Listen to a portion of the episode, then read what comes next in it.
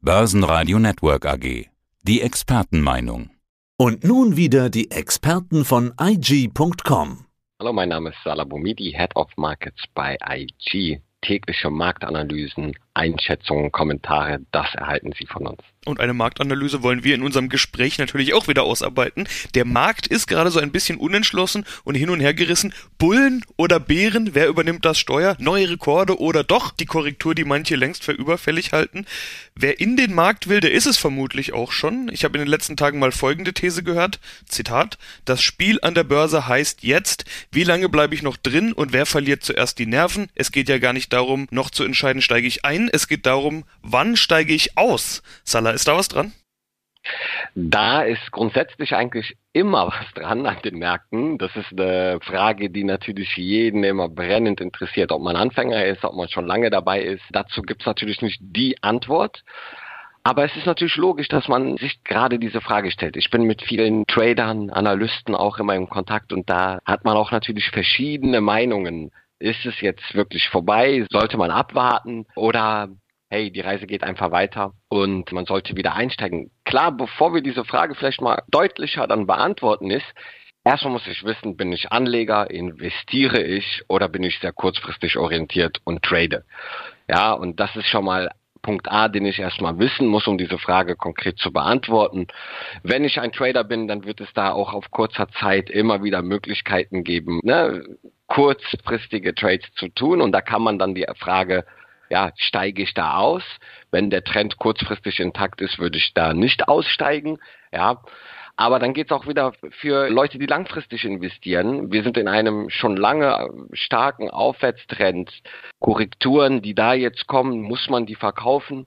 Meines Erachtens, wenn man langfristig orientiert ist, kann man da den Cost Average nutzen, Korrekturen dann nicht verkaufen, sondern nochmal nachkaufen und sich hier langfristig im DAX, also wenn es um Aktienindizes geht, wie zum Beispiel den DAX, dann engagieren.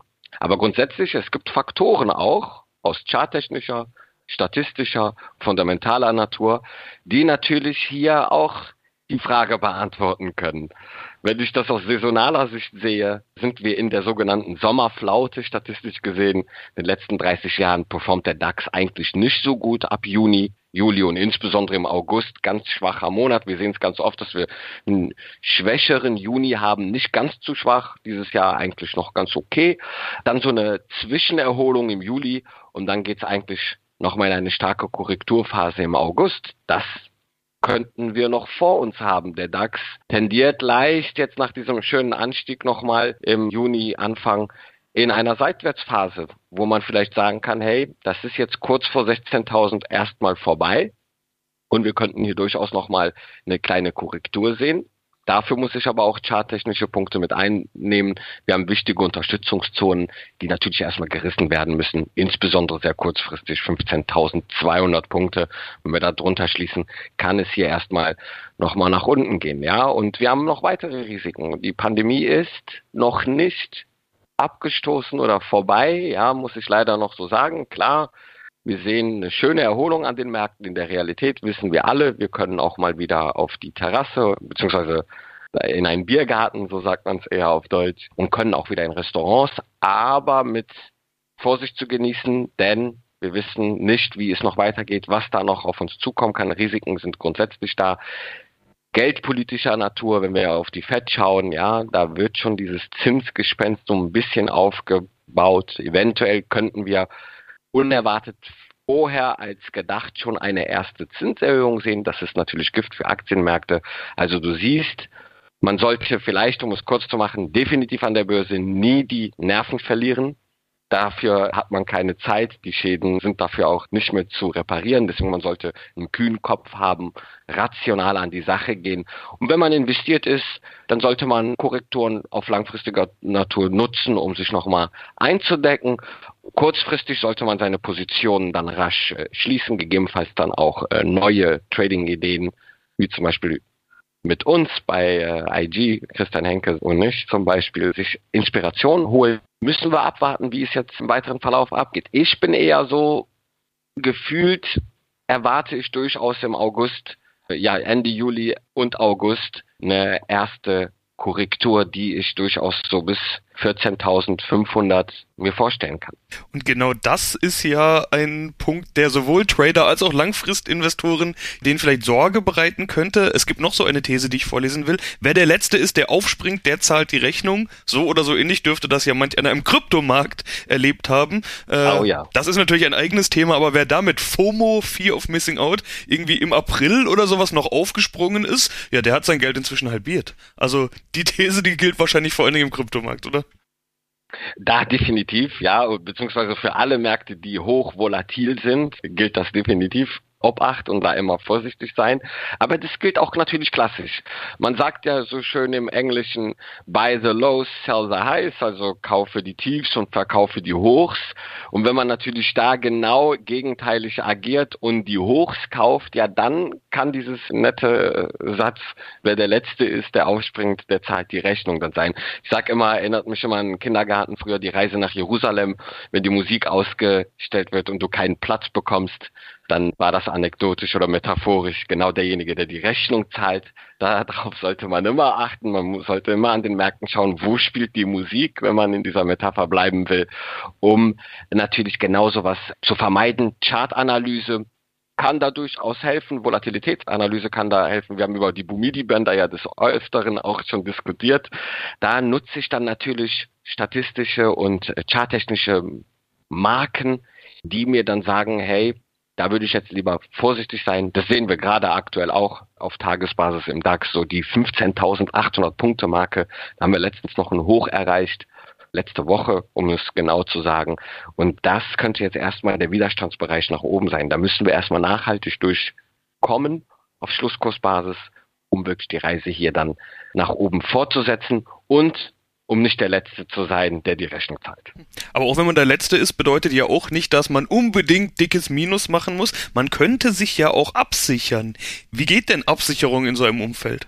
Sehr gut, ja, in einem Markt, in der wir jetzt weiterhin bullish sind und eigentlich eine Trendfortsetzung vor uns immer noch haben, kann man sich natürlich mit vielerlei Absicherungsmöglichkeiten absichern. Man kann jetzt mal einfach sagen, hey, der sichere Hafen Gold bietet sich durchaus immer wieder an, dass man sagt, ich sichere meine DAX-Position mit einer Goldposition ganz einfach ab. Ich kann aber auch natürlich mit Derivaten, Instrumenten, mit Turbo 24 bei IG beispielsweise, mich auch an der Unterseite absichern.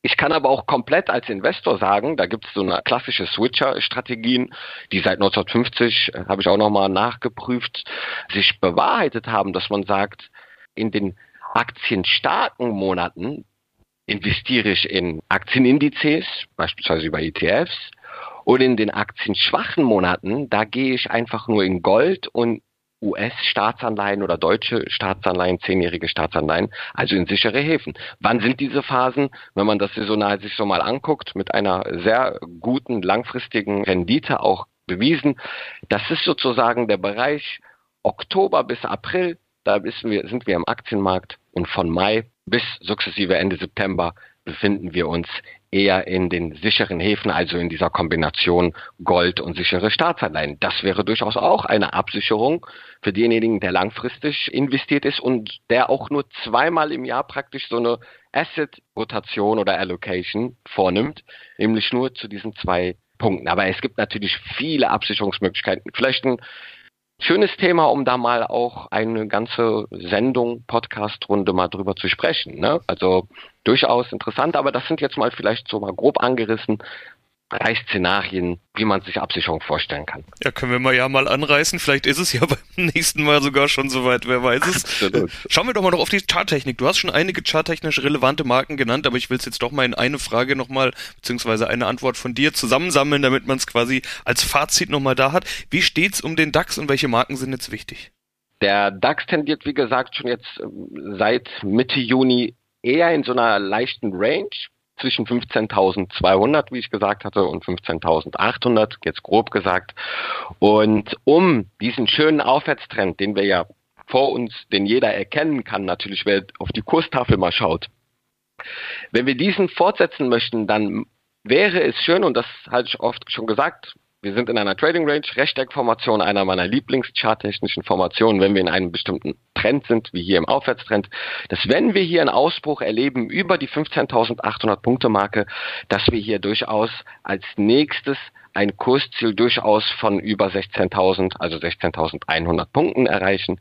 Ein Bruch unter 15.200, wie gesagt, öffnet hier Tür und Angel für in Richtung 14.500 zu gehen. Vielleicht etwas ganz Interessantes. Hatte ich A doch nicht die Zeit, wirklich so ein Modell zu entwickeln, um das mal zu analysieren. Ich muss das auch mal in ein Modell packen. Aber wenn wir oft, beispielsweise Aktienindizes wie der DAX, die 800er Marke, also die 800 die Stelle, die zweite Stelle nach, ja, also 15.800 beispielsweise, 14.800, 13.800, 12.800.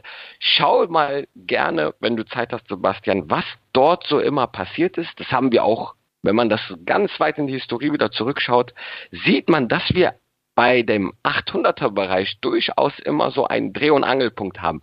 Warum das so ist, könnte ich mir vielleicht vom Bauchgefühl her psychologisch erklären. 800 ist noch nicht, wir erreichen noch nicht die neue glatte psychologische Zahl. Und wenn wir drüber schließen, ist es durchaus ein Signal, dass wir hier weiter Richtung dieser psychologischen Marke gehen. Und ganz oft scheitern wir erstmal an der 800, machen so einen Pullback, ehe wir dann eigentlich diesen Trend bestätigen. Wir war ja nicht das letzte Mal, da werde ich noch an dem Modell auch dran arbeiten, dass man das auch wirklich mal sauber inne hat und auch den Interessierten auch dann illustrativ auch darstellen kann. Ich sage immer, ein Bild sagt mehr als tausend Worte und als Charttechniker nutze ich gerne auch äh, Grafiken, um das auch zu verifizieren sozusagen. Also 15.8, komischerweise, Surprise, dass wir da wieder erstmal die Reise gestoppt haben. Wir befinden uns leicht in diesem Pullback 15.585. Ein Bruch über 15.8 würde eigentlich hier den Aufwärtstrend weiter bestätigen. Okay, die 800er Marken, das klingt wirklich spannend. Ich würde sagen, auch das behalten wir mal im Hinterkopf. Haben also gleich schon mal Futter für unsere nächsten Interviews. So gefällt mir Auf das. jeden Fall. Soweit aber erstmal vielen Dank, Salah. Danke dir, Sebastian. Das war der Podcast von IG. Börsenradio Network AG. Das Börsenradio für Broker.